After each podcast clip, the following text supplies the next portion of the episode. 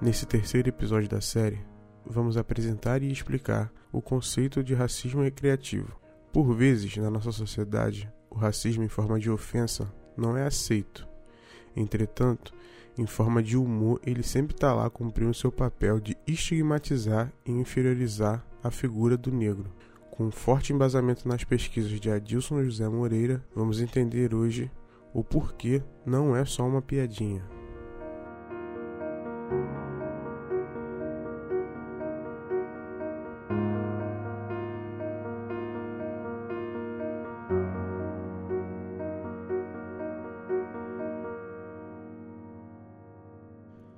Quando falamos sobre humor, há sempre uma pergunta que é feita principalmente no Brasil: se há limite para o humor.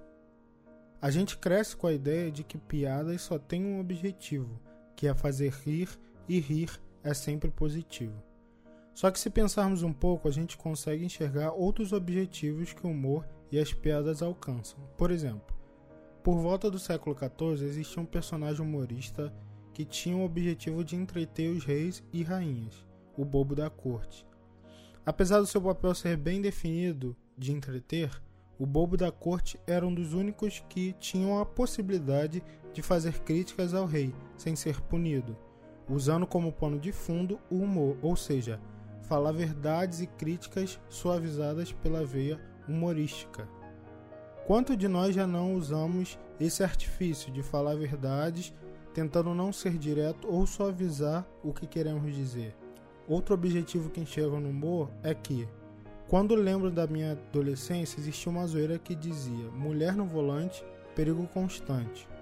Ou quando uma mulher aprendia a dirigir, se dizia que os postes não eram de borrachas, como se fosse quase certo ela bater.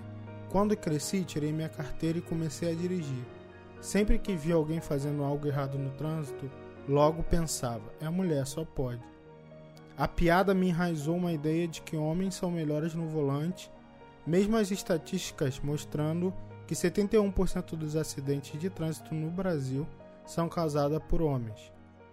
Quando penso nisso hoje, vejo que o humor tem o poder de firmar estereótipos criados por alguns grupos, e é aí que entramos nas questões raciais.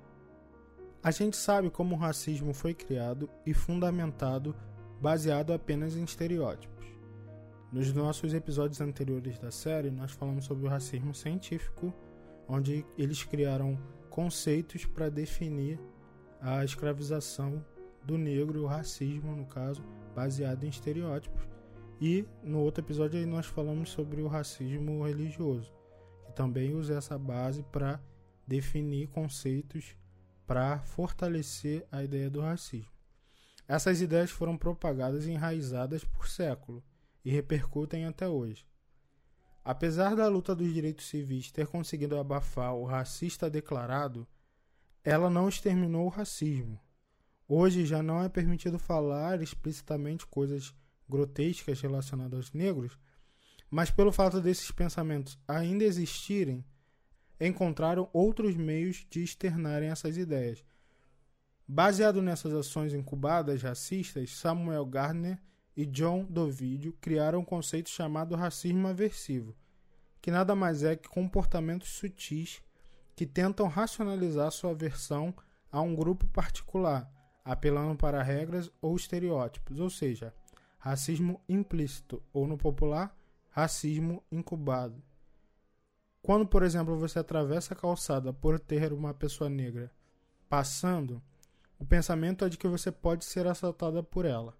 Isso é um estereótipo que circula na nossa sociedade, de que pessoas negras são a cara do crime. Necessariamente não quer dizer que você odeia negros, mas que você teve uma atitude racista. Você cresceu vendo esses estereótipos sendo afirmados e de forma subconscientemente você aprendeu assim. E o que isso tem a ver com o humor? Bom, uma das manifestações do racismo aversivo é o racismo recreativo, conceito criado por Adilson José Moreira, brasileiro escritor, professor e doutor pela Universidade de Harvard, que é basicamente usar humor para reforçar ideias e estereótipos raciais, respaldado pela ideia de ser só uma piada. Casos como o do Danilo Gentili, que no seu Twitter, discutindo com Tiago Ribeiro, um redator negro, que reclamando das piadas é, racistas que a TV estava propagando, o mesmo tweetou assim: Sério, arroba Lazombra Ribeiro, o Twitter do Thiago. Vamos esquecer isso.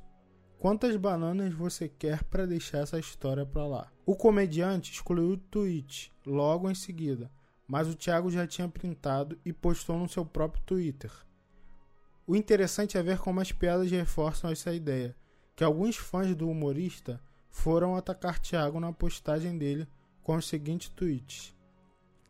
É, abre aspas, indo levar umas bananas pro Lazombra Ribeiro, para ele ficar quieto. Perfil de Bia Nunes. Abre aspas novamente. Chicotadas nele, por favor. E um último aqui. Ele nem é tão negro. Ele sabe fazer um Twitter e sabe tirar print. Escrito por Raquel Rangelo. Esse caso transitou na justiça, mas Danilo foi absolvido. Segundo a justiça, seria necessário algo a mais do que uma piada grosseira e infeliz. Vale dizer, um intuito de realmente ofender a vítima desqualificando-a pela cor da sua pele, o que não ocorreu no caso em questão. Ou seja, a justiça de São Paulo achou que foi somente uma piada grosseira e infeliz, e que Danilo não quis ofender a vítima de fato. Oferecer bananas reforçando a ideia que deu origem ao racismo, que dizia que negro era subdesenvolvido e mais próximo do macaco do que ao ser humano, para a justiça isso não é ofensivo, dando liberdade para que outros façam piadas como essa respaldado pela ideia de foi só uma piada grosseira e infeliz.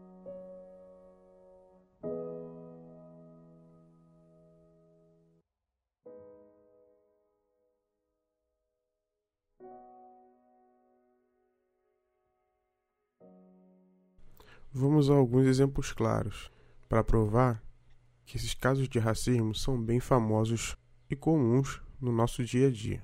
Está presente em desenhos, stand-ups, programas de humor, dos mais famosos, começando por um exemplo importado e bem famoso, Jim Crow. Certa vez, um comediante nova-iorquino, nascido no início do século XX, foi viajar ao sul dos Estados Unidos. Durante essa viagem, ele percebeu que os senhores de escravos daquela região tiravam sarro de seus cativos, comparando-os a corvos. Daí o termo crow, e que os escravos, nas horas de descanso, cantavam uma canção que tinha um personagem chamado Jim Crow. Thomas D. Rice, o comediante, Thomas D. Rice, o comediante, criou então um personagem que seria o sucesso de sua carreira, um personagem chamado Jim Crow, que era a personificação de tudo aquilo que o branco achava do negro. Ele pintava sua pele de tinta preta, fazia traços exagerados, agia sempre como um malandro e era inferior intelectualmente. Ele popularizou o tipo de humor que hoje a gente categoriza como blackface.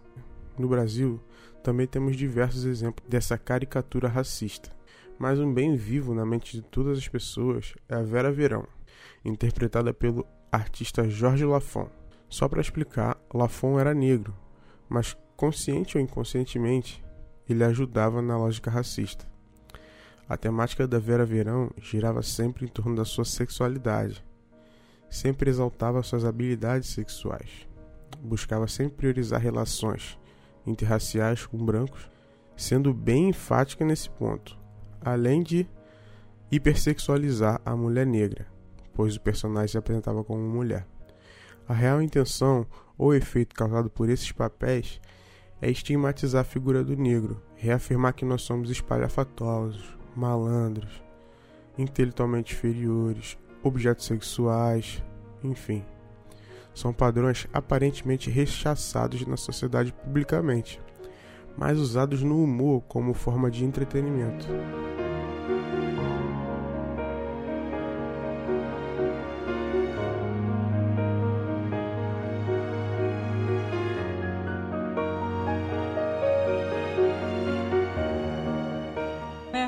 Nós somos brasileiros, então o samba faz parte da nossa história, a gente tem que defender o que é da nossa é, raiz.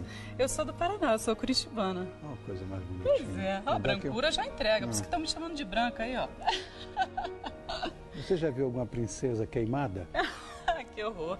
Tem algumas muito lindas, não Princesa? queimadas, mas negras, não? Aí outra coisa. Aí, aí é outra coisa. Essa é a fala do apresentador Rony Von em seu programa ao entrevistar a cantora branca. Essa é a realidade com que os negros convivem nas escolas, trabalhos e em outros locais. Por conta das piadas racistas, nós negros tivemos representatividades negativas na maioria das vezes. Com a falta das princesas e heróis pelo fato de serem considerados esteticamente feios, até os negros começaram a acreditar que isso era real e tentaram se adequar ao padrão da sociedade, ao ponto das mulheres alisarem e os homens cortarem e rasparem os cabelos, por sempre ouvirem piadas e comentários sobre eles, como por exemplo o caso de Nalanda Santos, de 9 anos, que escutava das coleguinhas da escola que seu cabelo era feio e que parecia uma bruxa, disse ela ao contar para o site de Geldes Instituto da Mulher Negra. Por ter uma família que valorizava a beleza da sua estética natural, ela não permitiu que as piadinhas a influenciassem. Outro caso de piadinha foi do ginasta Ângelo de Assunção. Se o celular funciona, é branco. Ele estraga, é que cor? Foda-se. Então. Não, não, não. Fala de novo que eu entendi. Não, vou, não aceito gravação. Fala. Saquinho de supermercado. É branco. e o de lixo? Preto.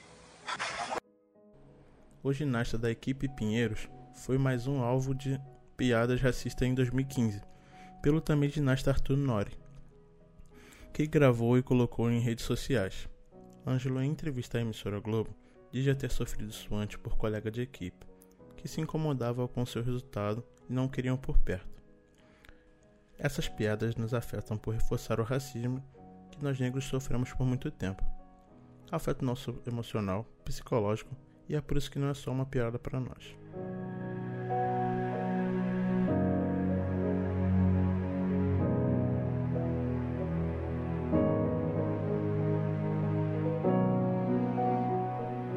Aí você pode se perguntar: e onde fica a liberdade de expressão?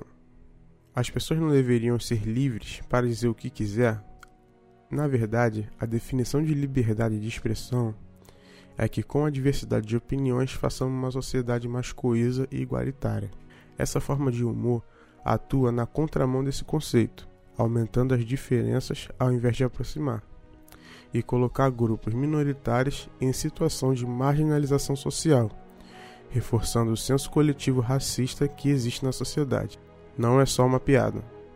Até o próximo episódio.